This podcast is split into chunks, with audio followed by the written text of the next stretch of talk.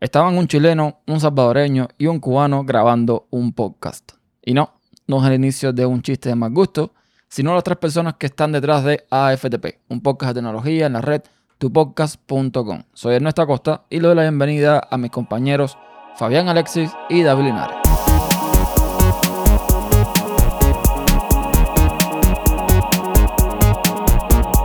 Dime Fabián, ¿cómo estamos? Hola, buenas, muy bien.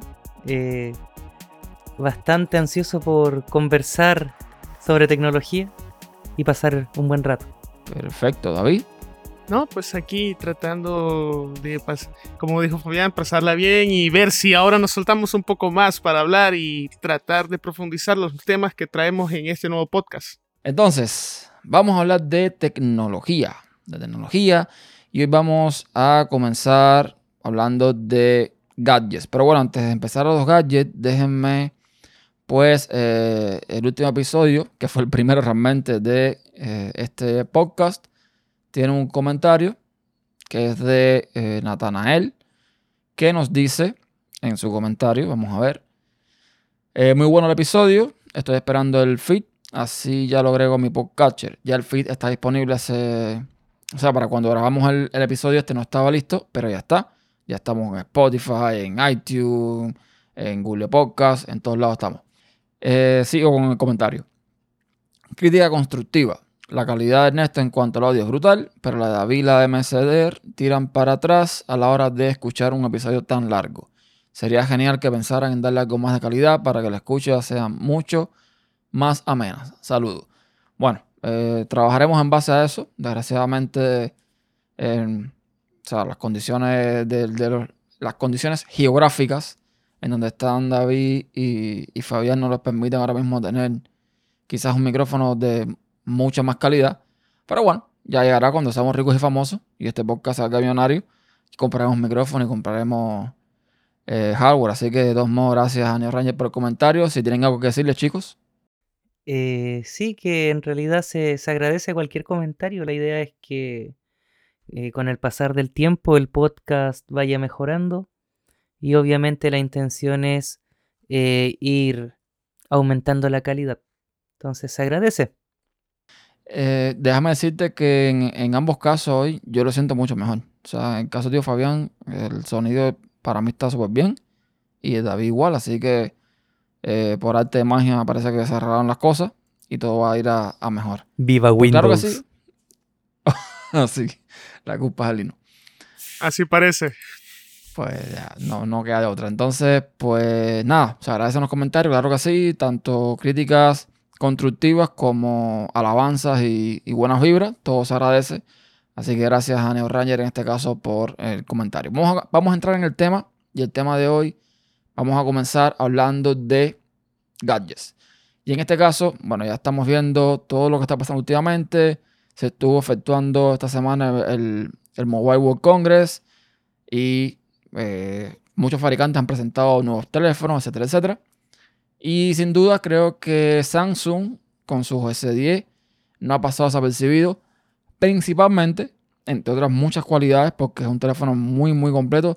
En mi podcast, en Podcast Insight, comenté acerca de este teléfono que lo tuvo en las manos hace unos días y me encantó realmente. Yo no soy fan de Samsung. Y si algo de estos teléfonos no va a pasar nunca desapercibido, es la cámara frontal. Las cámaras que están tanto en los pequeños como en el grande en un hueco en la pantalla. Son básicamente, no, es un notch, ahora es un hueco en la pantalla. Y entonces la pregunta que cabe aquí eh, ahora en este momento es, ¿qué prefieren? ¿Un agujero, un notch o alguna otra variante? Ok, bueno, yo me he fijado que Samsung desde hace mucho pasó del notch y prefirió hacer un poco las pantallas más largas, dejando la cámara en un borde muy pequeño y en la parte de abajo igual que un borde pequeño. Ahora, la idea del S10 me parece brillante, prácticamente toma un poco la, o sea, la idea de full pantalla completa en parte frontal y deja sus cámaras a una esquina. Hay que ser sincero, toda la parte superior no, no siempre se ocupa. Casi siempre los iconos están todos a la izquierda o todos a la derecha. A mi forma de ver, el notch mm, digamos, sí llegó a ser una novedad, pero simplemente solo sea eso, una simple novedad. Pero que tenga un provecho real a mi ver y a mi gusto, que yo tengo un poco phone F1, se siente un poco incómodo la verdad, y te, digamos, te cubre algún parte o sectores de que se pueden utilizar para otras cosas. Sí, cuando, cuando tú estás hablando, por ejemplo, y como yo lo veo de incomodidad, es que a la hora de consumir contenido, por ejemplo, en los videos, cuando pones pantalla completa, va a estar el notch ahí, si de alguna forma el software no se trabaja para que el video no ocupe la parte del notch y se tape con alguna, algún fondo negro o algo por el estilo. En la vida muy real, a ver, el notch en Apple, en, el iPhone tiene todo el sentido del mundo, por lo que ya sabemos. Los sensores que tenía que, Apple poner ahí, que no había otra forma de ponerlos sin, o sea, de la única forma que se podía poner, sin que se aprovechara esos bordes que queda en, en, la pantalla, es poniendo un marco arriba. Que casualmente, no sé si vieron el lanzamiento de los nuevos Sony Xperia. Creo que el Sony Xperia 10 es eh, para mí la mejor solución que hay de momento. El Mi Mix es deslizable, que el mecanismo depende a quien le guste. O sea, si tengo que escoger entre deslizable, notch y agujero, me quedo con el deslizable. Estamos claros en eso, con el todo pantalla. Yo que tampoco soy de usar, de, de, usar mucho la cámara frontal para selfie, pues yo creo que nunca o casi nunca voy a, deslizar el mecanismo, con lo cual no me interesa si es o mecánico o, o eléctrico. No me interesa. Ok, pero de los tres, el que me gusta es deslizable, pero si tengo que escoger, yo me quedo con la variante de los Sony Xperia nuevos. Creo que es el 10, no sé si es el 1 o el 10, creo que es el 10, que tiene casi toda la pantalla, eh, el borde inferior no tiene casi borde ninguno, es como, es como el iPhone, no tiene borde ninguno, y arriba sí tiene un borde, que en ese borde está por supuesto la cámara, el altavoz, etcétera, etcétera. Esa solución yo la encuentro súper genial, o sea, no tiene sentido para mí tener que usar la pantalla completa pudiendo tener esta, eh, esta variante, porque incluso además cuando tú agarras el teléfono con una mano, que es como lo veo yo, tú interactúas más con la parte baja del teléfono, o sea, de abajo hacia arriba, que de arriba hacia abajo. Con lo cual, tener un borde en la parte superior, como lo tiene el Xperia, pues para mí está muy bien. O sea, y ahí tienes lo que tienes, que, que poner, las cámaras, los sensores, eh, el, altavoz, lo que tú quieras poner, lo puedes poner ahí, que ese espacio me parece a mí que no va a molestar. No sé si vieron el, el Xperia que estoy comentando. Sí, yo al menos lo vi. Eh, pero sabes que el, de Sony no es el primero en, en ofrecer una, un formato de ese tipo. Eh, si uno recuerda los Mi Mix del 2S hacia atrás, en la parte inferior de la pantalla montaban todos los sensores les dejaba. Sí, pero lo tenía, lo tenía, lo tenía invertido. Claro. Pero lo tenía invertido. Claro. Y, y cuando tú agarras el teléfono en la mano, tú el, con el dedo pulgar, te es más fácil trabajar en la parte de abajo del teléfono. De hecho, por eso los gestos, por ejemplo, en el iPhone, están, se usan mucho esa parte, de abajo hacia arriba, hacia los lados. Y de hecho, por eso en el Pixel, por ejemplo, tengo en la mano yo ahora mismo, los gestos están abajo. Entonces, es lo, es lo que te decía. Eh, el formato no es nuevo, pero creo que es lo mejor, el, que mejor está utilizado. Porque así puedes usar toda la pantalla del teléfono desde abajo hacia arriba. Y la parte de arriba, como básicamente lo que uno hace es simplemente deslizar las notificaciones o alguna cosa muy, muy puntual, creo que está bien aprovechado que arriba tenga un pequeño marco para poner todo lo que falta, las cámaras, los sensores, etcétera, etcétera. Claro, pero igual si uno se pone a, comparar un poco lo que es el iPhone con algún dispositivo Android que monta un notch, eh, ahí uno también tiene que tener eh, claro que el, sistema operativo juega harto. Yo por lo menos cuando, cuando voy a alguna tienda y puedo jugar con algún dispositivo, eh, es que Android, no sé si son las capas de personalización o es algo de Android, pero el espacio que ocupa para los iconos de la, de la bandeja del sistema de, Android es gigante al lado del iPhone que claro, tienes la ceja, pero la interfaz, los iconos, están a nivel, en sentido de espacio mejor aprovechados. Sí, pero eso depende de la versión de Android, porque ya a de Pi, o no sé si antes de Pi, no me acuerdo ahora mismo, ya tenía, ya estaba, ya está diseñado para, para que le pongan un notch o cualquier cosa en el medio de la pantalla. Con lo cual tienes eh, algunos, la, hora, por ejemplo, a la izquierda, con los ciclos de notificación que no, de, que no llegan a ocupar completo como antes, en las versiones antes de Android, que así se llenaba la barra arriba completa de iconos. No, ya no sucede así. Ya se muestran dos o tres y los demás se esconden. Y el lado derecho tienes la batería, el icono de la Wi-Fi, de la señal, de la alarma, por ejemplo, de no molestar, pero que no ocupa tanto espacio. Hay que recordar algo. Eh, sí, yo le, yo sí creo que esta mejora iOS en ese caso es más organizado en ese sector que Android.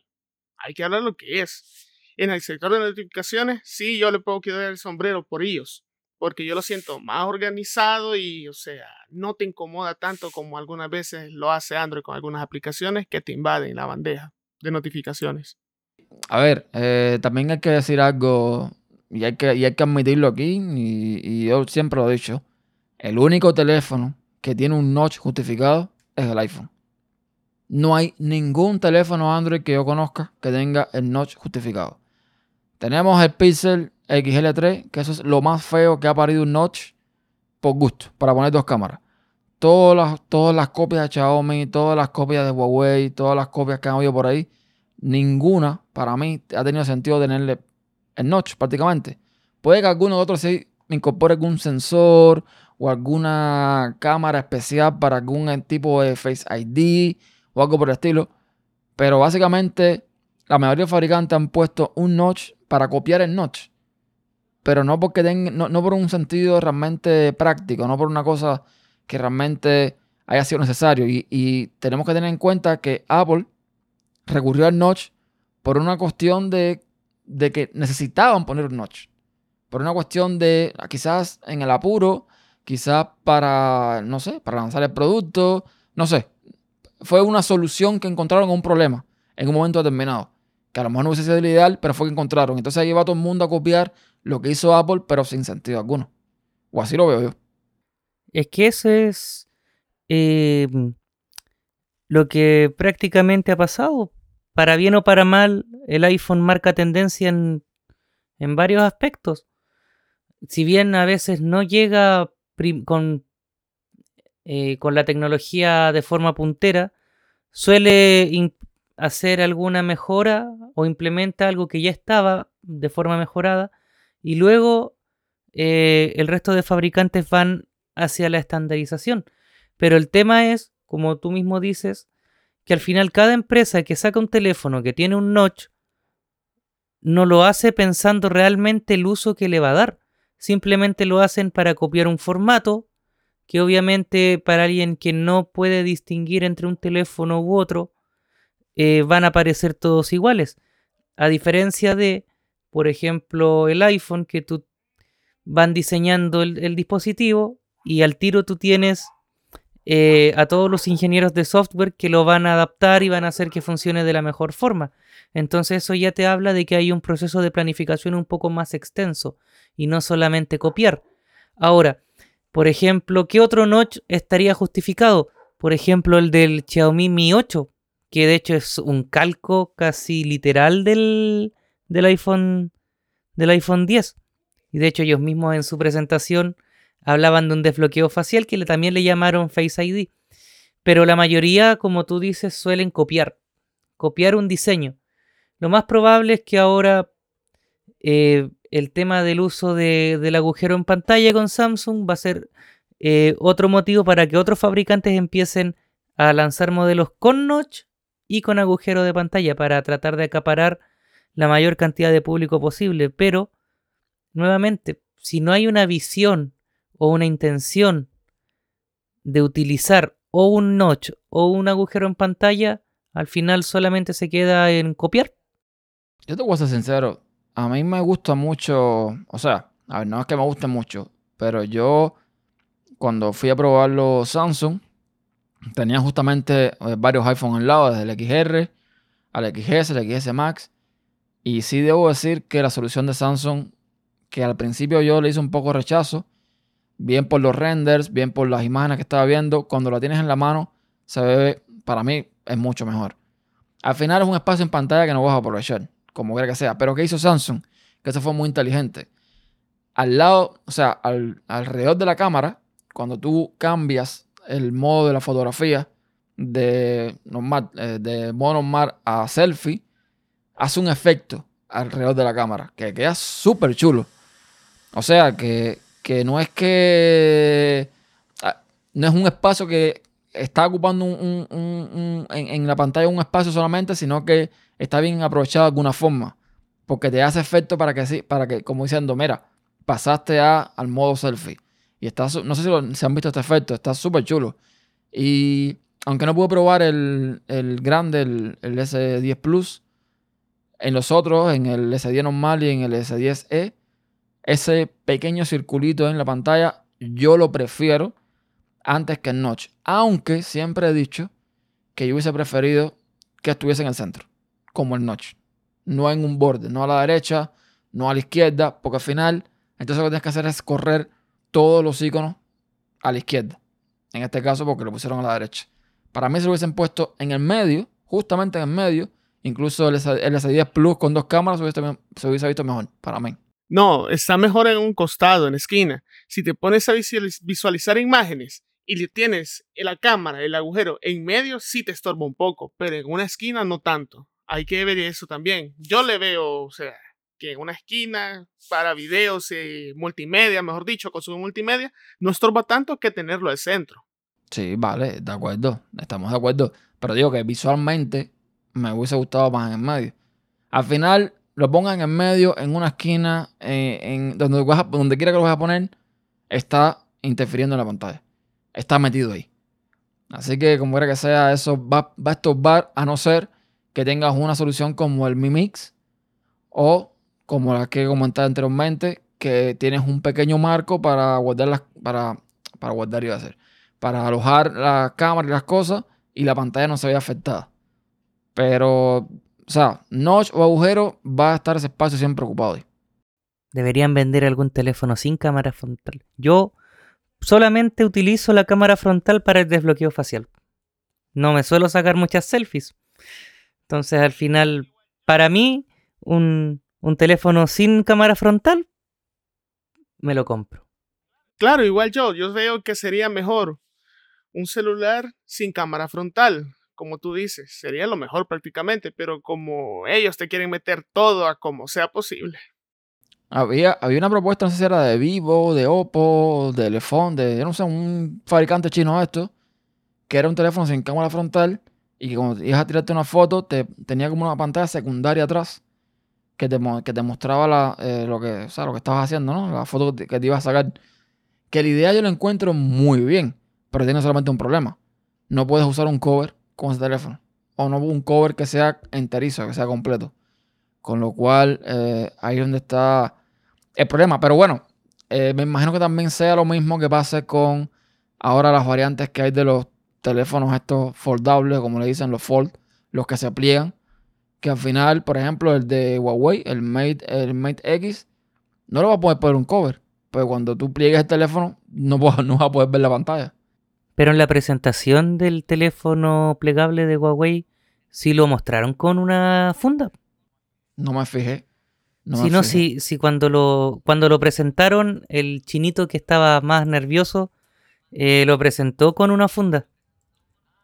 Ah, claro, sí, porque tú lo que haces es abrirlo hacia atrás. O sea, tú, y, claro, claro, sí, sí, sí, se, le puede poner, se le puede poner. Igual que el de Samsung, el de Samsung lo que abre es contrario, como si fuese un libro, pero también, claro, se va a poner también un, cover, sí.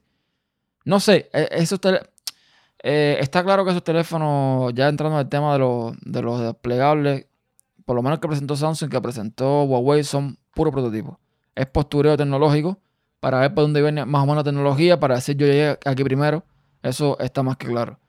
Yo he escuchado varios podcasts últimamente de usuarios de Apple, donde muchos de ellos dicen que al final si, Apple se va a, a, unir a esta tendencia, cuando llegue lo hará mejor.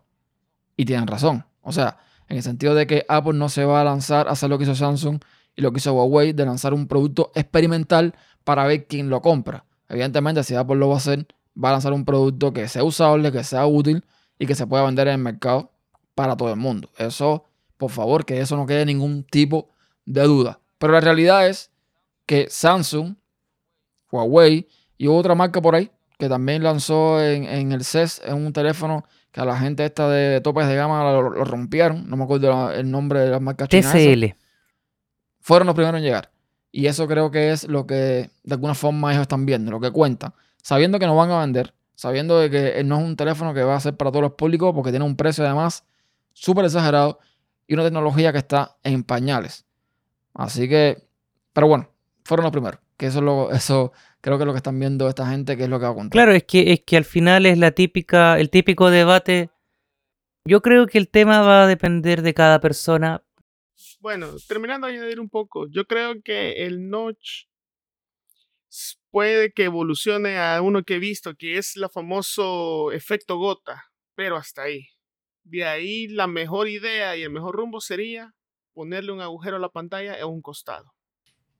Pero el tema del efecto gota es que tienes menos espacio para poner cosas. Tendrías que tener la tecnología para implementar en ese pequeño espacio de la gota cámara, sensores, eh, no sé, eh, altavoz, lo que quieras ponerle delante ahí en ese espacio del teléfono.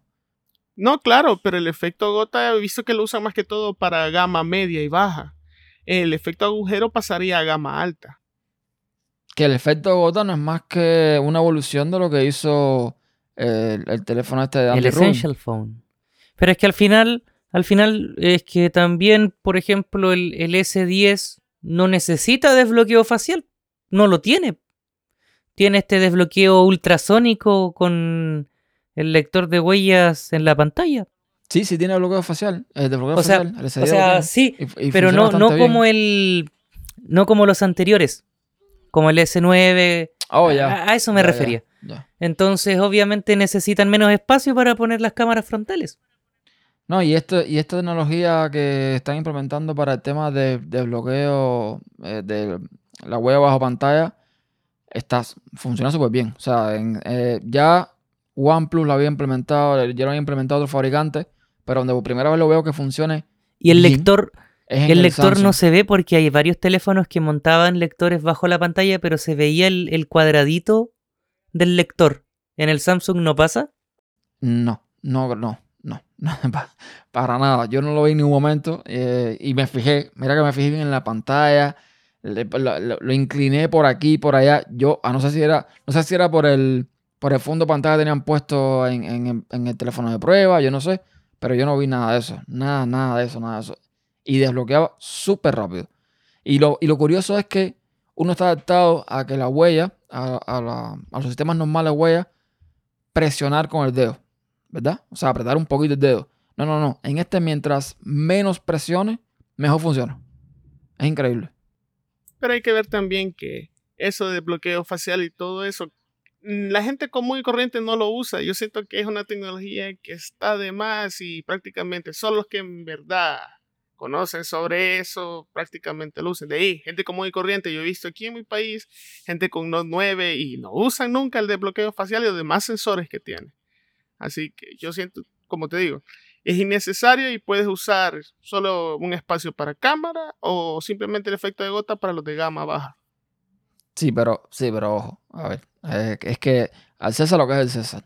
Es que tampoco el desbloqueo facial en Android tampoco ha sido siempre fue una tecnología de 2D, donde básicamente lo que hacía es escanear una foto. No era, o no era, o sea, no sé si a día de hoy lo será, supongo que sí, pero no era lo que propuso Apple desde un inicio con Face ID. O sea, no estamos hablando de la misma tecnología para nada. Con lo cual, no tenía ningún sentido usar algo que no funcionaba bien. Porque con este, eh, o sea, estoy hablando de que siempre ha, ha, incluido Android. No en las últimas versiones, no en lo último que trajo ahora el Samsung. No sé cómo funcionará en Samsung, cómo funcionará en Xiaomi anteriormente, ya con que te pusieras un par de gafas, una gorra, lo que fuera, posiblemente no funcionaba. Entonces, no tenía ningún sentido. Y el lector de huella en pantalla viene a resolver muchos problemas, porque es realmente muy cómodo. A mí nunca me gustó, nunca me gustó el lector de huella de Samsung delante. Nunca me gustó. Pero sí reconozco de que es la posición más cómoda en todo momento. Porque puedes tener el teléfono apoyado sobre la mesa y lo puedes desbloquear, siempre que esté boca arriba, por supuesto. Eh, no tienes que mirar el teléfono para desbloquearlo, como pasa con Face ID. que tienes que ponerte en cierta posición para que el teléfono te, te, vea y te, se pueda bloquear. Puedes desbloquearlo más fácilmente si estás acostado en la cama, en fin. Eh, es mucho más cómodo. Yo lo que sí, o sea, yo lo que sí abogo por un sistema de, de, de, telemetría de este tipo, un sistema de autenticación de este tipo, tipo huella, y no solamente un Face ID, como hace Apple, por ejemplo. No, no, a mí dame todas las opciones. A mí dame PIN, a mí dame lector de huella, a mí dame un Face ID, lo que tú quieras, pero dame las opciones. No, no simplemente me, centres en, una, sola, una sola cosa que puede o no funcionar, en dependencia de la situación que, en la que esté. Es que al final, mientras más opciones tenga el usuario, mejor. Y todos salimos ganando. Yo igual, a mí igual me gustaría que el iPhone de este año tuviera Touch ID bajo la pantalla.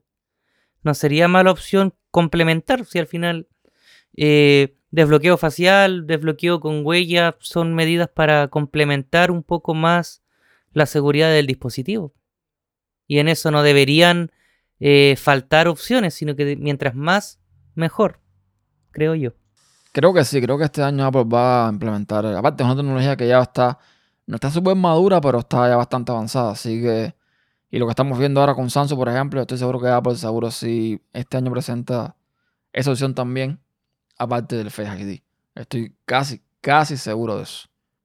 Y bueno, hablando también de tendencias y de cosas un poco mm, locas, ¿qué me dicen de los móviles que tienen ya más de tres cámaras? Y no estoy hablando, o sea, no solamente estoy contando porque este mismo de Samsung, los, S10, que déjame, déjame, decir algo, añadir algo antes de pasar a la, otra, la otra sección. Yo creo que aún sin ser fan de la marca, sin ser fan de Samsung, el teléfono más completo que hay al día del mercado sigue siendo Samsung. Lo incluye todo. Y por todo me refiero hasta el puerto RJ45, que muchos están quitando y lo siguen manteniendo, aún teniendo un puerto USB tipo C. O sea, me parece que en conjunto el teléfono más completo que hay ahora mismo en el mercado lo sigue dando Samsung, eh, sin duda alguna, por lo menos para mí. Y este Samsung S10, el, el S10 Plus, por ejemplo, tiene tres cámaras detrás y dos cámaras delante. O sea, tenemos cinco cámaras en un teléfono. Pero ya también estamos viendo fabricantes que están sacando teléfonos con hasta cinco cámaras traseras. Cinco cámaras traseras. ¿a dónde vamos a parar? Yo imagino que, un momento, que, que para 2021, en la parte de atrás del teléfono, sea todo cámaras. Cámara, cámara, cámara, cámara, cámara, cámara, cámara, cámara, cámara. No le veo ningún sentido a esto. ¿Cómo lo ven ustedes? Es que para el público, claro, desde un punto de vista eh, de publicidad, claro, tener más de cinco cámaras, la gente dice, oh, entonces sí puedo hacer mejores fotos. Pero al final al igual que con la potencia, con el tema de la memoria RAM en un teléfono, si las personas no le sacan el provecho, yo creo que está de más. Ya con los teléfonos de hace dos años atrás tú puedes sacar muy buenas fotos. Y para lo que se utiliza en realidad la cámara, que es para subir fotos a redes sociales, que además la resolución es tan baja si tú la comparas con una cámara profesional, yo creo que más de dos cámaras o tres cámaras eh, no debería eh, pasarse ese límite. Yo creo que dos cámaras sería más que suficiente. Si no me equivoco, el diseño de las dos cámaras nació para hacer el efecto de desenfoque.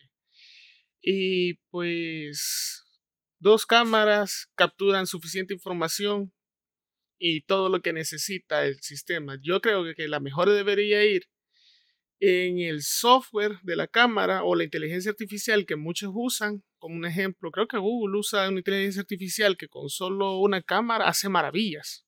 De ahí creo que prácticamente lo, ¿cómo se llama? El zoom, que algunos están implementando para tener zoom por 10, por 8, pero hasta ahí, dos cámaras, nada más. Yo veo bien hasta tres cámaras. ¿Por qué? Eh, la normal, esa es normal un sensor para hacer zoom y no hacerlo por software como lo hace Google. Y un tercer sensor quizás para un, un ¿cómo que dicen? Este que es eh, para tomar la foto bastante ancha. Un gran angular. Es, es el que yo le vería sentido. O sea, tres cámaras, hasta tres cámaras, como estamos viendo ahora mismo en los Samsung y demás, hasta ahí yo, yo, yo lo vería bien. Ya con más de tres, me parece que. No sé, creo que el software, y está demostrado, Google lo está demostrando, es capaz de hacer un montón de cosas para las cuales podemos prescindir de cámara. Porque incluso a veces se ponían hasta cámaras para lograr, eh, no sé, una, cámara en blanco y negro, eh, para lograr, no sé, un ojo de pez, para lograr cosas locas. Y, y, hay cosas que creo que a nivel de software se pueden lograr perfectamente. No hay necesidad de poner tantas cámaras, porque aparte, además, estéticamente, se ve horrible. Bueno, este Nokia nuevo es como el hermano perdido del, del Nokia Lumia 1020, que tenía una cámara gigante atrás de 41 megapíxeles. Pero igual es, es, curioso, pasamos de la batalla por una cámara con más megapíxeles ahora a quien tiene la mayor cantidad de cámaras. Entonces eso también te hace pensar que las marcas igual dan bastantes palos de ciego porque no encuentran la forma de poder vender el tema de poder sacar mejores fotos con sus equipos. Pero es que se demostró que al final más píxeles no significa mejor calidad de fotos. Más píxeles básicamente lo que significa son fotos más grandes. Quizás que mm, a la hora de, o sea, hablando de teniendo la calidad óptima, una foto mucho más grande de, en megapíxeles lo que te permite es quizás a la hora de editar hacer un zoom un poco mejor, e ir un poco más a los detalles, pero se ha demostrado con teléfonos que han salido anteriormente con sensores de 40, 40 megapíxeles, no sé qué cosa, y otras cámaras con sensores de 12 y 8, pues sacan mejores fotos. Entonces no creo que sea una cuestión de más megapíxeles en este caso, si, si volvemos a lo mismo, si el software no acompaña al hardware. Y creo que en este caso el software es súper importante. Súper importante. Yo creo que pasa lo mismo que pasa con, con los teléfonos estos plegables. Es como eh, eso mismo que tú dices, diferenciarse de alguna forma, decir, mira, yo fui primero en poner esto, vamos a ver si esto funciona. De ahí a que se adopte, de ahí a que se, haga tendencia, pues ya son otro, ya eso es otro cantar. Y no creo que realmente, nada más por un nivel de estética, no quiero no creo que ni siquiera se adopte, vaya, no sé. A no ser que, que creen algo, algo diferente, algo revolucionario. Y creo que como está ahora mismo el nivel de, de innovación en, todas las marcas, que no es que no haya, no es que no es que hayamos tocado techo, pero no hay mucho margen para innovar. O, o ver qué es lo que hace, o ver qué es lo que hace ahora en la conferencia de desarrolladores.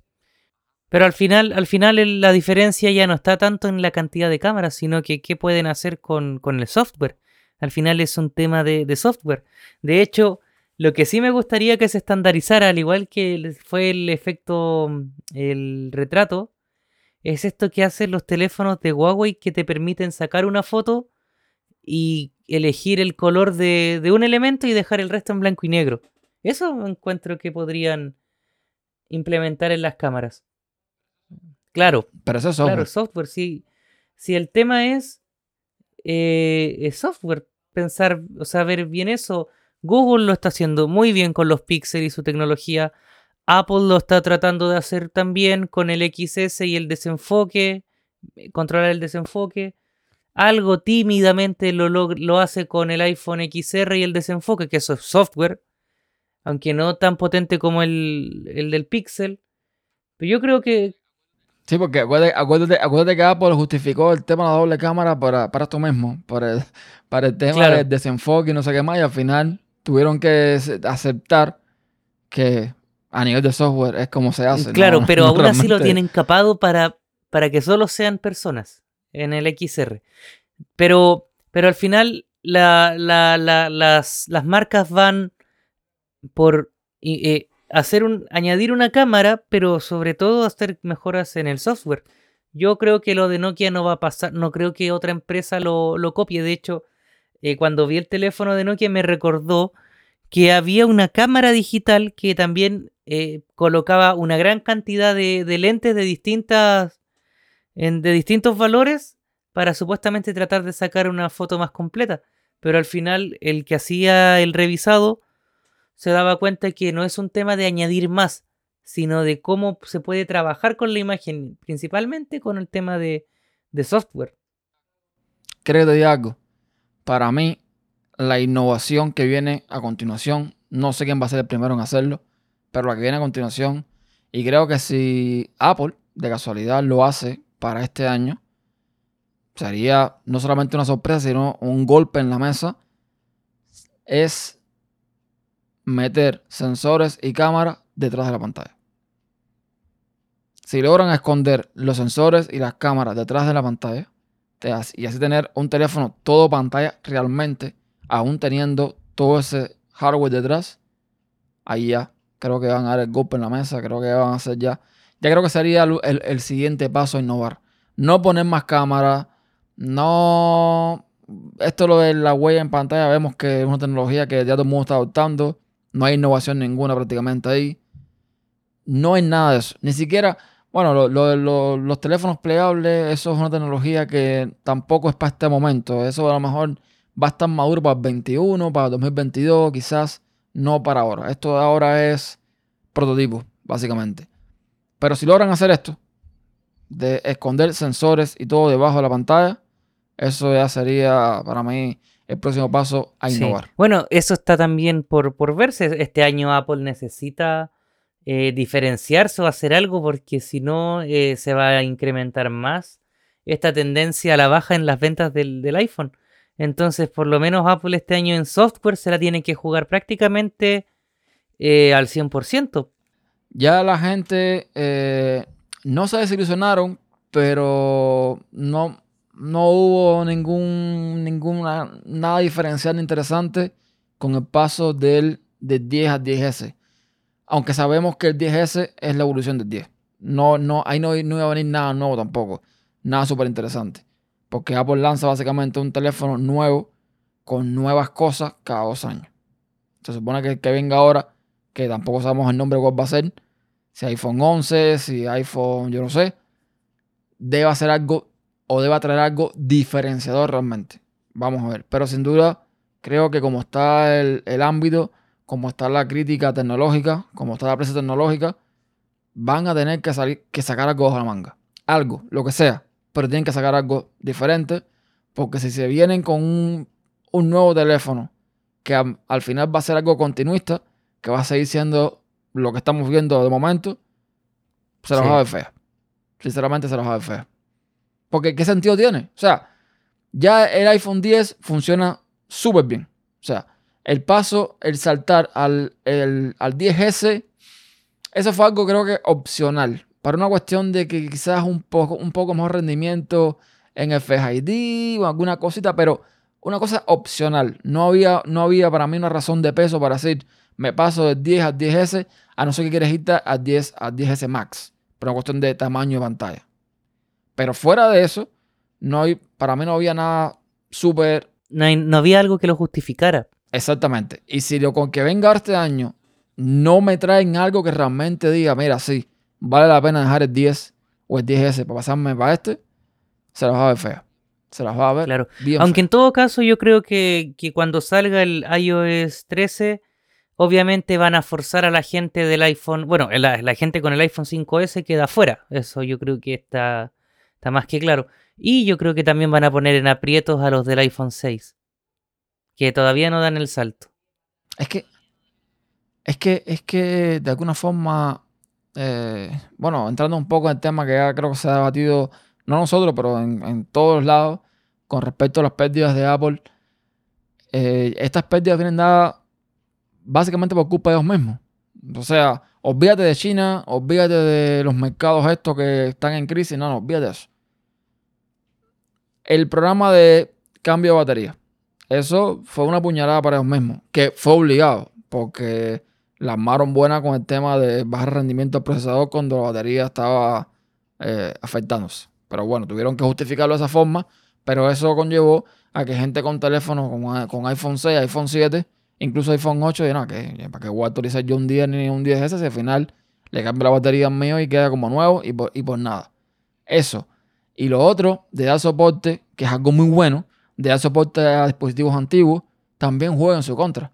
Porque pasa esto, gente con un iPhone 6, iPhone 7 dice, no, ¿para qué voy a actualizar? al final aquí me sigue llegando las últimas versiones de, de, iOS, el teléfono sigue funcionando bien, Apple me cambió la batería por 30 dólares, ¿para qué voy a actualizar? Entonces esto también les juega, les ha jugado un poco en contra a todas estas cifras que vimos de, no de pérdida, sino de no alcanzar las metas que tenían estimadas en cuanto a, ingresos. Claro. No, y sobre todo el, es que, es que el resto de fabricantes igual está pisando, está pisando fuerte. Y el tema de, Apple es que no logra captar usuarios que se vengan de Android a, la plataforma. Porque por lo general los que están en iOS, los que estamos en iOS solemos ser, tener una tasa de fidelidad bastante alta. Y dudo que una persona, si puede pagarse un iPhone, yo creo que lo va a seguir eh, haciendo. El tema es que un pagar, pagar mil dólares año tras año es insostenible. Entonces, entonces ahí empieza el. No sé si escuchaste el podcast de Maker. Eh, eh, creo que fue ayer o hoy. No, creo que fue ayer. Hablaba acerca de los switchers, de estos usuarios que venían de Windows a Mac, etcétera, etcétera. Y él decía, entre otras cosas, de que normalmente son más los usuarios que vienen de Android a iOS que de iOS a Android. Y yo creo, desde mi punto de vista, por lo que estoy viendo, por comentarios que veo, por Twitter, por videos en YouTube, que eso en un momento sí fue cierto. O sea, hubo muchos usuarios de Android que pasaron a, iOS, porque también hay que tener en cuenta de que hace un año, dos años atrás, Android daba pena. Los teléfonos Android daban pena. Eh, la verdad, eso hay que decirlo. El de forma general. Y bueno, se justificaba más el, paso a iOS. Pero lo que tú comentas, con la competencia tan dura que hay ahora, con fabricantes como Xiaomi ofreciendo buen eh, hardware por buen precio, con un software que está medianamente bien, de, medianamente bien a, muy bien, pues yo no creo que sea de no, no, creo que ya esté pasando eso de que más usuarios dejen Android y pasen a iOS, sino que como estabas comentando, que te interrumpí, Sí, no, tranquilo. Eh, por eso. con los precios, con los precios que está poniendo Apple, lo que está pasando es que estoy viendo que muchos usuarios de iOS y de Mac en general se están pasando a Windows y Android. Porque es insostenible. No, y lo más probable es que esto va a seguir así. Pero yo, yo igual quiero ser. No, prefiero ser optimista. Yo creo que este año Apple obligada va a tener que sacar un poco de lo que está haciendo. Yo creo que igual eso tiene que, eso también, que Apple este último tiempo haya, esté más lento en, presentar cosas, yo creo que habla un poco de, la inseguridad, yo creo que tiene Tim Cook de arriesgarse, que si bien eh, ellos lanzaron, han lanzado varios productos, pero siguen siendo continuistas. Pero yo creo, yo insisto, yo creo que hay que ser, pensar positivo. Si los cambios en el iPad que se vienen en, iOS 13 son los que se rumorean. Es un buen salto adelante. Lo más probable es que van a añadir buenas eh, características para el iPhone. Y lo más probable es que el nuevo iPhone este año le corresponda un pequeño rediseño. Yo creo que van a tener que reducir sí o sí el, el notch. Y van a tener que añadir, yo creo que de nuevo el Touch ID. Yo creo que le van a poner algo como Super Touch ID o Liquid Touch ID, Liquid Super Mega Touch ID, una cosa así. para el nombre, pomposo para lo, que, para, lo que existía. Pero mira, te voy a decir algo. Eh, como yo lo veo, ahora estamos viendo un Apple que, un Apple que es muy orgulloso. Eso no, no, se puede negar. Eh, es un Apple que, según están diciendo, venden menos, pero a más precio, con lo cual no, no pierden beneficios. Pero yo creo o sea, viendo desde el punto de vista que, por supuesto, si a lo mejor yo pensara como, como la gente de Apple, yo fuese millonario y no fuese un pobretón. Pero desde el punto de vista, yo creo que estamos en un punto, Apple está en un punto en que, sabiendo que ya tiene un casi un techo, un límite de usuarios que van a, seguir comprando iPhone, deberían bajar precio. Yo creo que si, yo creo que en el punto que está por ahora mismo bajan un poco los precios, vuelven un poco. Eh, mira lo que pasó con el Mac Mini, por ejemplo. Con toda la justificación que me quieras dar, con toda la que me quiera dar los eh, los expertos en, en Apple, con toda su razón, que no digo que no la tengan, fíjate, con toda razón que tengan, me parece que, que un Mac Mini, que siempre fue un ordenador muy entrada, que empezaba por 500, ahora tenerlo en 800 es un poco, un poco, un poquito pasarse, ¿no? Y yo pienso que si vuelven a los precios iniciales, o al menos bajarlos un poco, o unos 100, 150 dólares a todos los productos, creo que esto va a hacer que para los próximos productos que vengan van a poder cantar un poco En todo más caso, en todo caso, fíjate que el Mac en el último tiempo aumentó sus ventas. Eh, De hecho, los resultados de, de- del último trimestre, si no me equivoco, todo, todo aumentó en ventas y solo el iPhone bajó. Sí, pero hay que ver, hay que ver, sí, a ver. Pero estas, estas cifras son un poco complicadas, ¿no? Porque tú puedes decir, la venta de Mac aumentó con respecto al año pasado, pero no significa que, eh, o sea, esto significa que aumentó con respecto al año pasado, pero no significa que haya tenido un aumento de, de cuota, un aumento de usuarios, Ah, claro. nada por el estilo. Sino que los, simplemente los usuarios que el año pasado no habían, no habían renovado ningún Mac porque con el que tenían lo iba bien, pues esta vez compraron. Pero sigue siendo la misma cantidad de usuarios. O sea, no es que, no es que los usuarios aumentaron nada. Claro, aumenta la venta, pero no la cantidad de usuarios, no la base de usuarios. Claro. Exactamente. Yo creo que, yo creo que deberían, deberían bajar un poco los precios y. Claro, se le critica siempre, siempre a Apple, pero no, es la única empresa que tiene productos caros. O sea, no, esto no es un intento no, de no, justificar pagarse tres sueldos y un riñón en un computador, pero, pero bueno, eh, la crítica hacia Apple siempre es más fuerte por este tema de la auto eh, proclamación de reyes de la innovación y etcétera. Pero hay marcas que venden incluso más caro los productos que, que Apple. Yo creo que al final Apple pasa, le está pasando lo que le pasaba a Microsoft hace un tiempo, que hiciera lo que hiciera, iba a ser criticado igual. Sí, pero vam- vamos a ver también una cosa, una cosa, eso es lógico. A ver, Apple va a ser una compañía que siempre va a arrastrar críticas y alabanzas por partes iguales. Pero vamos a ver también una cosa. Pongamos también de nuevo ahora el mismo ejemplo del Samsung Galaxy S10. El máximo, estamos hablando, compara el, compara no el máximo, compara el Galaxy S10 Plus de entrada, o sea, el más básico, con el iPhone más básico y compara los precios con el, por ejemplo, con el, el S10 Max básico. Compara los precios contra hardware. Y vas a ver que no solamente el Samsung es más barato, sino que ofrece mucho más hardware. Y sabiendo incluso de que Samsung, dentro de unos meses, esos precios que tienen ahora van a piso. O sea, en unos meses el que cuesta hoy 1000 va a costar 800. Eso, eso siempre pasa con Samsung. Entonces, eh, lo que es lo que te comentaba anteriormente, creo que Apple debería ser un poquito menos, darle un poco, aflojar un poquito más el codo y decir, bueno, mira, quizás en el 2020 no vamos a tener, o 2019, no vamos a tener eh, un 500% de beneficio, vamos a tener un 300, ¿vale? Que sigue siendo todavía un por ciento grande, porque estamos hablando de un por ciento súper elevado de ganancia, y vamos a decir conquistamos más terreno, porque ya te digo, como no innoven este año, la que les va a caer va a ser buena. Entonces, terminamos esta parte de, de cámaras, de notch, agujeros y Apple. Y vamos al, último punto de la sesión de gadgets de hoy. Que al paso que vamos, creo que no vamos a salir de esto. Y es muy fácil. Saben que eh, hay una compañía llamada Puris que eh, tiene muchos productos enfocados en, en todo muy abierto, en todo muy libre. Y lanzaron no hace mucho un crowdfunding para un teléfono llamado Libren 5. Y cuando digo no mucho, estoy hablando de hace dos años. Dos años y un poquito más.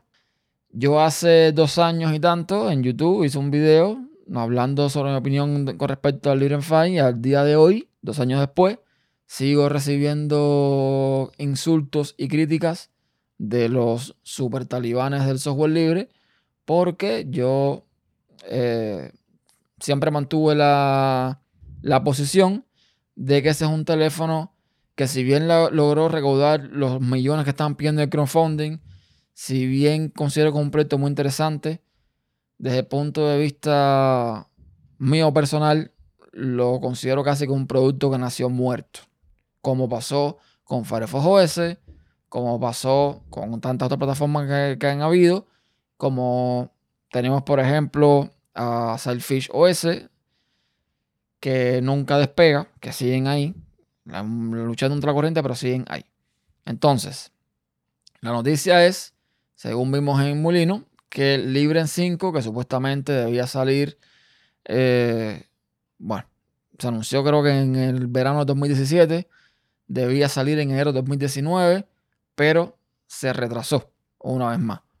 Y estamos hablando de un teléfono que va a incluir como sistema operativo Linux, con escritorios Linux, Genome, Plasma, que tiene como hardware 5.5, o sea, tiene pantallas de 5.5 a 5.7 pulgadas, que tiene almacenamiento de 32 GB, que tiene micro SD, un CPU IMX 8M Quad y todo esto eh, por un precio nada más y nada menos que de 649 dólares. Y antes de dar mi opinión con respecto a este Librem 5, les doy paso a ustedes. Que con el precio del Librem 5 me compro mejor un iPhone y tengo más cosas. Eh, mira, a mí me, a mí me gusta, eh, tiene este tema del software libre y, lo que plantea Stallman, que, que, igual hay cosas que son ciertas, eh, igual tiene un componente bastante romántico, bastante de, de quiero y no puedo. Y tristemente, claro, estamos en un mundo en el cual cualquier teléfono eh, es una puerta, una ventana a, perder la privacidad. Y pasan cosas tan terribles, por ejemplo, bueno, acá en Chile pasó el tema de un sitio que quedó al descubierto, que es como la versión chilena de Incels, una cosa así, de de venganza contra exparejas y cosas así. Pero el tema que propone, claro, es algo bastante eh, interesante, incluso debería ser necesario en el día de hoy. Pero el tema es que llegar a competir en un mercado que está dominado prácticamente por dos sistemas operativos que ni siquiera le dan paso a un tercero, que de hecho el único, el último que, tenía como la posibilidad de, combatir y, arrebatar un poco de porcentaje de, de, base de usuarios era Windows Phone, que no podemos negar que Microsoft es una empresa gigante y no pudo. Eh, no, no hace presagiar un, buen final.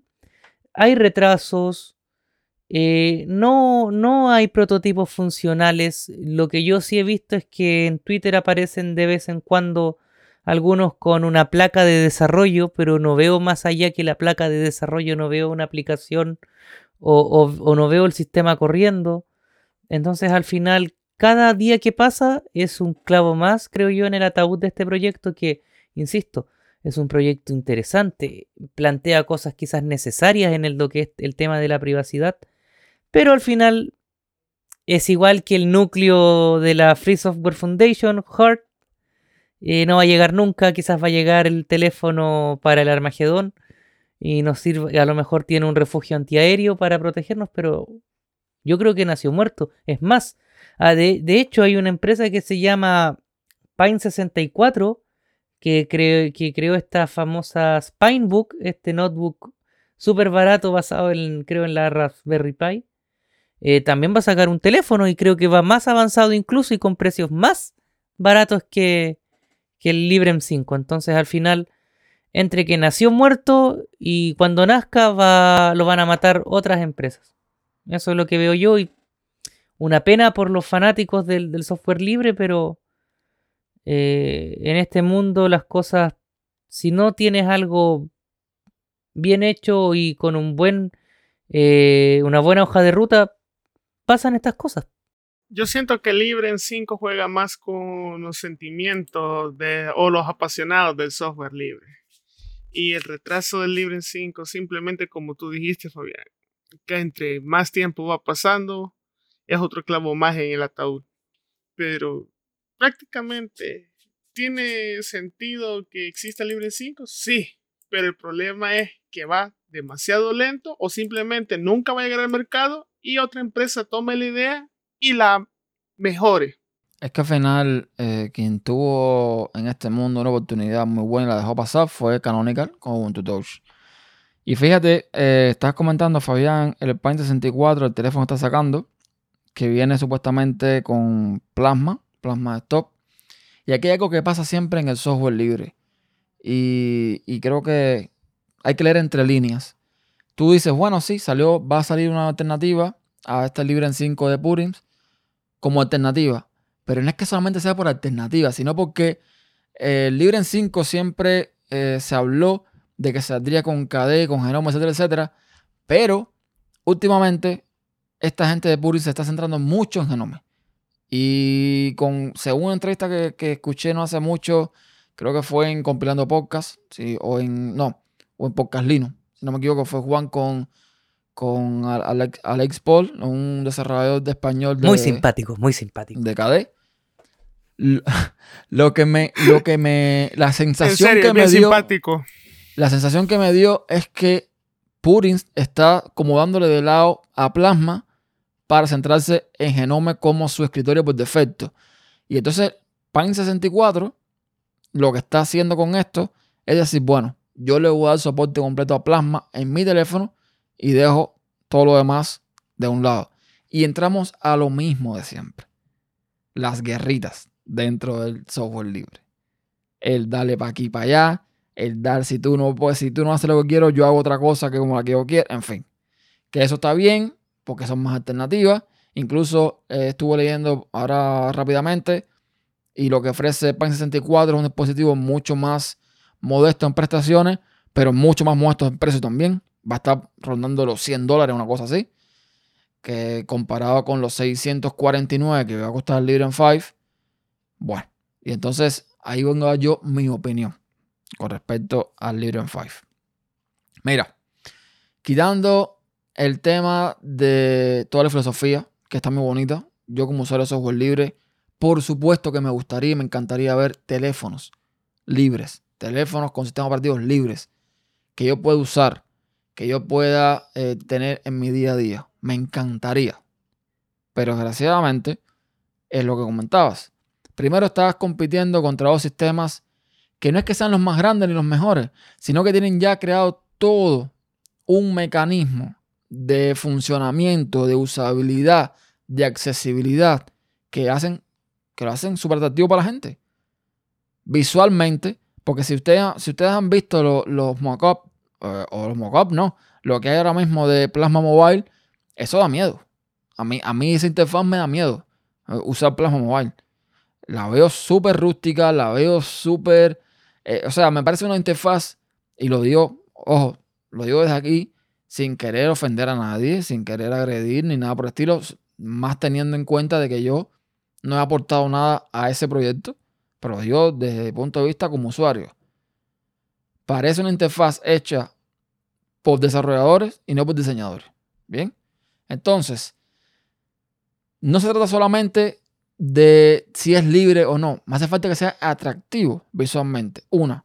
Y dos, que las aplicaciones que yo uso diariamente funcionen en, esa, en, eso, en esos sistemas operativos. Yo no hago nada. Sí, ok.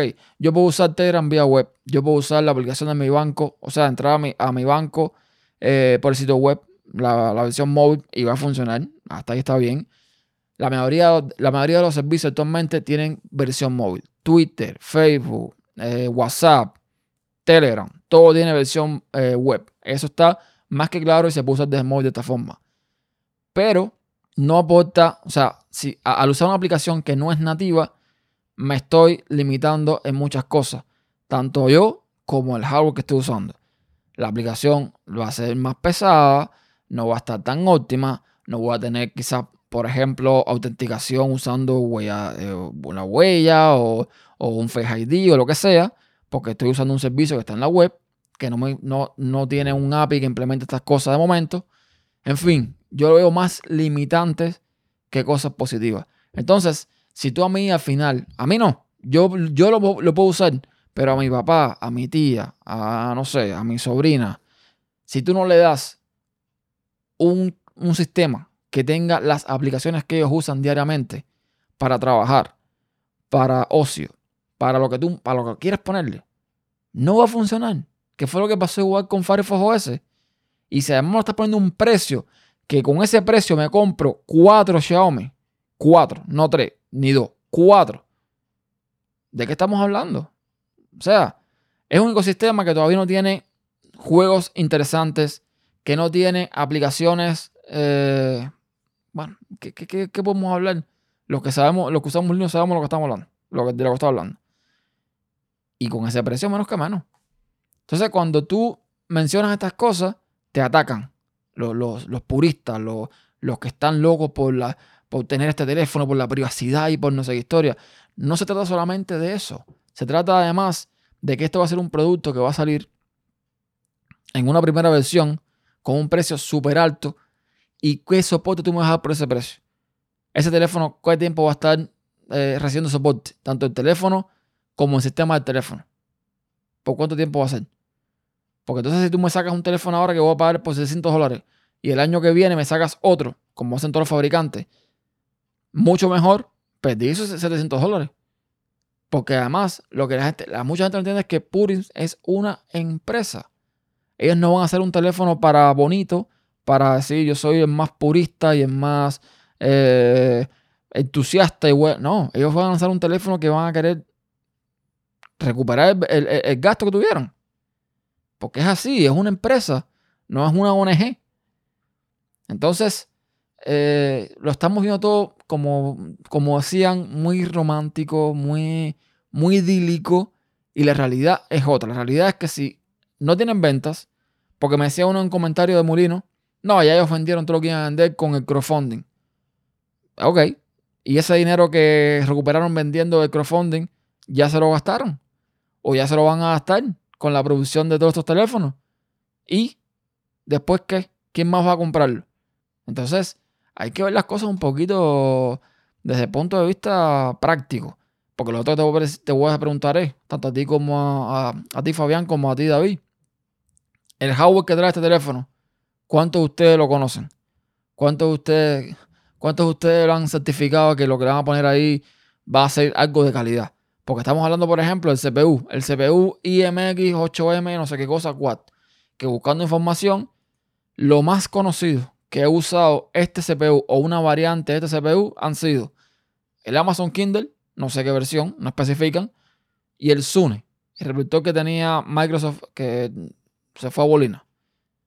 El resto de las cosas que dicen, que mencionan aquí, como el ForceSync, el Cobo de Reader, el Sony, el Sony Reader, el Onibox, no sé qué cosa, el Solid Room. Eso yo no, nadie conoce eso. ¿Quién conoce esas cosas? ¿Quién conoce eso? Entonces, no dudo que sea muy buen CPU. No lo dudo porque por las prestaciones que estoy viendo aquí, reproduce 4K y soporte para Vulkan y no, no sé cuántas cosas. Pero ¿quién? ¿Quiénes han probado esto para decir esto es un hardware que me va a dar el resultado que yo estoy esperando por este precio? Más práctico es tratar de comprar un Nexus 5, un 5X usado y ponerle Plasma Mobile o Ubuntu Touch. Eso es algo más práctico. Eh, claro, a veces se, olvida un poco que, estas empresas que, son tan de nicho, eh, claro, obviamente van a vender súper caro porque es un producto que la gente eh, que es más fanática por este tema o también no necesariamente que crea en el software libre, sino que ven la posibilidad de tener un teléfono bastante útil para quizás alguna acción que necesita invisibilidad. Claro, están poniéndole un precio que, la, que a lo mejor ellos consideran que la gente va a pagar. Pero para la mayoría de los mortales es un, es un teléfono que es excesivamente caro, y que es una gran, una gran interrogante porque, claro, la, empresa que hace el procesador te puede ofrecer eh, una gran cantidad de características, pero de ahí a que las haga bien o que derechamente las haga es otra cosa. Yo no he visto, ahora que tú mencionas esos productos, yo no, ni siquiera sabía que existían.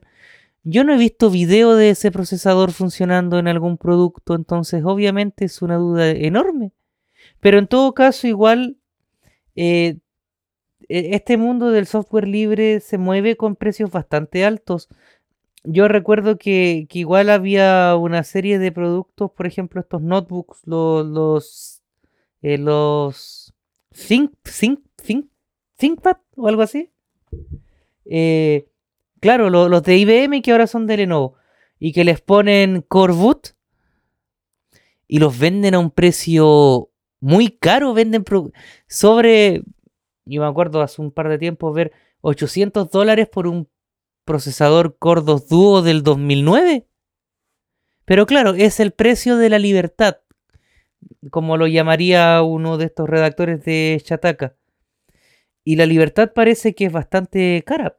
Eh, algo incluso que es hasta contradictorio desde el punto de vista de la filosofía, más no del punto de vista empresarial. Porque si desde el punto de vista de la filosofía un producto tan restrictivo que no le va a permitir a nadie tener libertad va en contra de sus propios principios.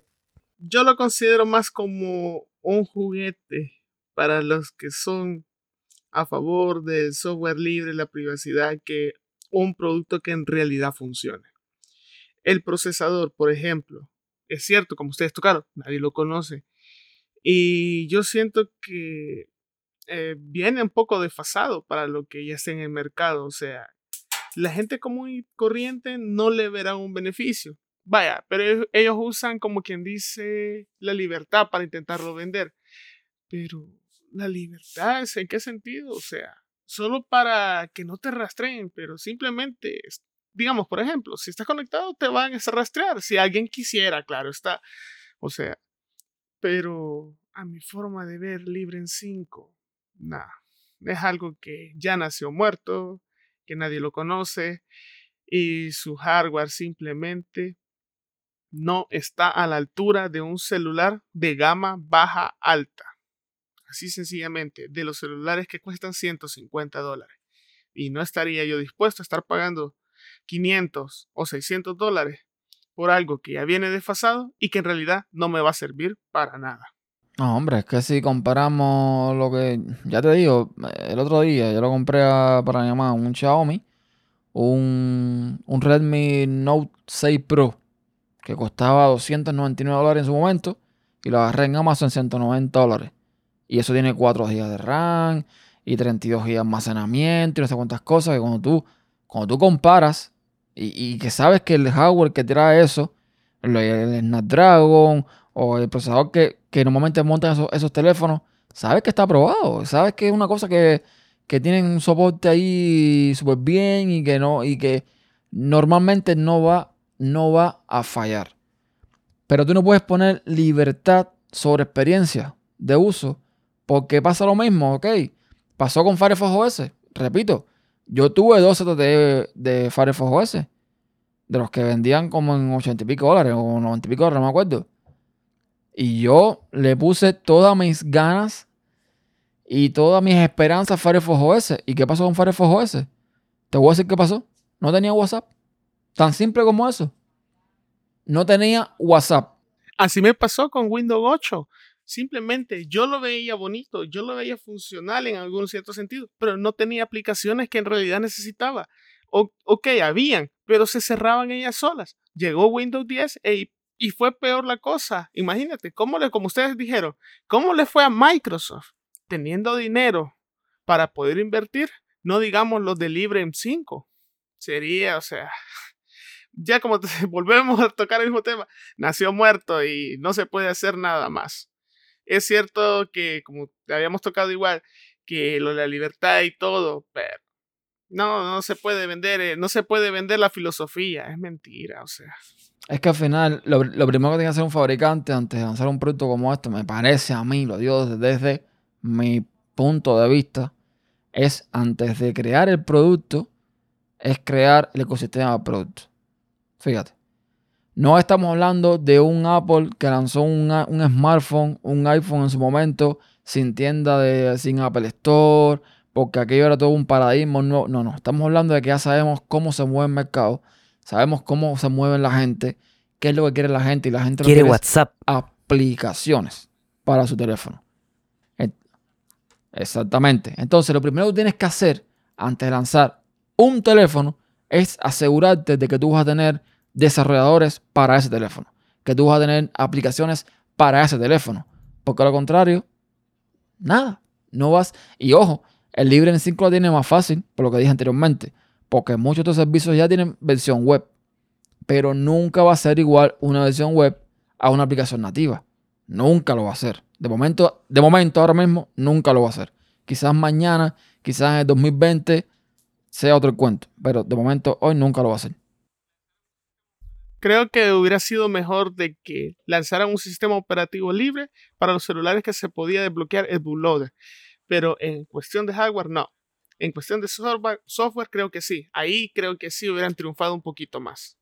Vamos a ver, vamos a ver qué pasa con esta historia. Chicos, eh, teníamos más temas para hablar, pero como siempre, esto se va extendiendo, se va extendiendo y vamos casi por más de una hora. Entonces, ¿qué creen? Si dejamos el podcast de hoy para este tema de teléfonos, que fue lo que abordamos hoy. Sí, pues lo, otro sería ir, por ejemplo, la próxima vez ir avanzando en cada tema y ahí a lo mejor con como tú vas a tener los audios, puedes ir cortando en, mezclando los temas.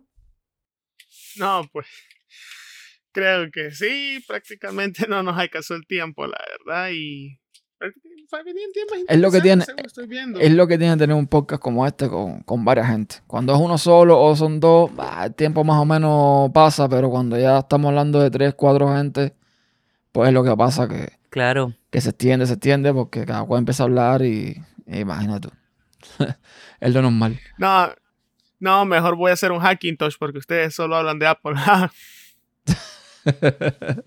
Fíjate que en YouTube hay muy, o sea, si tú buscas por Librem 5, hay videos de, de, alguien que intenta hacer correr el kit de desarrolladores y no puede hacerlo bootear. A ese nivel están los de Librem 5. Ni siquiera sus kits de desarrollo funcionan. Madre mía. No, sería interesante ver si funciona la una, una, versión de Android. Yo creo que es más rentable para, el, para el mercado del software libre tratar de reacondicionar un Nexus 5, un 5X y venderlos con un sistema operativo como Plasma Mobile, Ubuntu Touch. Ese es otro, ese es otro error que me estás comentando esto. Ubuntu Touch, ok. Soporte para el Nexus 5. El Nexus 5 es un teléfono de 2013. O sea, es para que tú uses soporte, por ejemplo, el, Nexus 6, el 6P, el Pixel, el Pixel 2, el, Pixel 2. Es para que tú, a, ver, mientras tú no lleves estos sistemas. Claro. Claro, no, yo decía lo del Nexus 5 porque cuando yo buscaba por Plasma Mobile, porque lo quería probar, el único dispositivo que, que en donde funcionaba bien era en el Nexus 5.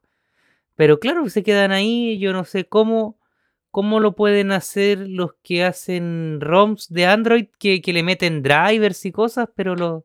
Yo entiendo que por una parte haga falta beta testers, ¿no? Haga falta gente que tenga dispositivos como, por ejemplo, yo, que tengo un Pixel 2 y dijeron, no, pero hace falta que tú pruebes en tu Pixel a riesgo de que se vuelva un ladrillo. Yo entiendo que se puede pasar, eso es lógico. Pero mira, una cosa que se puede hacer también es pedir dinero, ¿sabes? Para recaudar eh, para comprar dispositivos para hacer pruebas, hacer campañas de crowdfunding, hacer cosas de este tipo para que comprar los dispositivos y hacer las pruebas respectivas. Seguro que la gente paga dinero por eso. Claro, yo digo que con uno, un ejemplo, unos 10 Pixel 2 suficiente para hacer las pruebas necesarias para ver si funciona. No creo que necesiten mil, por dar un ejemplo. Bueno, pero en todo caso yo creo que de, este año el Librem 5 no, no pasa lo más probable vamos a leer la noticia, Librem 5, eh, o sea, Purin reconoce que no puede lanzar el producto, devolverá el dinero del crowdfunding a sus, a sus eh, mecenas. Fin. Y ahí van a quedar. Bueno, bueno, bueno, bueno, ojo. Como decía uno en un comentario, uno en un comentario en Molino, tiene que declararse en bancarrota únicamente porque el dinero a veces ya lo, lo derritieron eh, en la producción del teléfono. Mm. O sea, ¿dónde vas a sacar dinero para volverse a la gente? Les van a regalar un kit de desarrollo que no arranca. Disculpándose. No, pero es que también hay un detalle. Cuando tú, cuando inviertes dinero en, un, en una campaña Kickstarter, en una campaña crowdfunding, tú sabes que eso es una inversión que puedes perder. Eso, o sea, eso yo espero que la gente lo tenga claro. Cuando tú inviertes dinero en un, en un producto como este, un crowdfunding, tú sabes que eso es un dinero que a ti no te hace falta. Que lo vas a invertir ahí porque a ti no te hace falta ese dinero. Si estás esperando invertirlo para sacarle un provecho a esa inversión, estás mal. Estás muy mal. Claro. Porque puedes tener No, suerte, pero, pero puedes no o sea, pucha, igual es, es complejo porque uno, insisto, o sea, tú- uno quiere que salgan teléfonos así. Pero a ese precio eh, y tan, tan anticuado, tan desfasado, ¿por qué eso, ese, ese es el tema? ¿Por qué la libertad o, o tratar de ganar algo más de libertad tiene que ser tan restrictivo, tan prohibitivo y tan de nicho? Bueno, nada, nada, nada. Entonces vamos a dejar el podcast hasta aquí, que ya tenemos bastante tiempo, no queremos aburrir a la gente. Eh, hoy fue de teléfono prácticamente, hablamos un montón de cosas solamente de teléfono y ya en otros abordaremos otros temas. Entonces, chicos, para ir cerrando, eh, ¿dónde los pueden encontrar? Aunque todo esto lo voy a dejar en nota del programa, por supuesto, pero redes sociales, ¿dónde les pueden dejar los comentarios? Además de, evidentemente, en el post en el sitio web de tupodcast.com, donde va a estar el episodio, ¿dónde lo puede encontrar la gente? Fabián. Mm, A mí me pueden encontrar siempre en Twitter, eh, arroba guion bajo Fabián Alexis. Y quizás próximamente, si tengo tiempo, eh, estoy tratando de montarme un sitio web que va a ser fabianalexis.cl, pero eso todavía no. Así que por Twitter eh, estoy en el grupo de System Inside igual, suelo estar ahí, no comento mucho, pero estoy ahí. De vez en cuando hago acto de presencia. Y si me hablan, yo no tengo ningún problema en responder. Igual, Twitter, arroba MCDER3. Igual en tu grupo System Ensayo, yo soy el que pongo los GIFs de Thanos.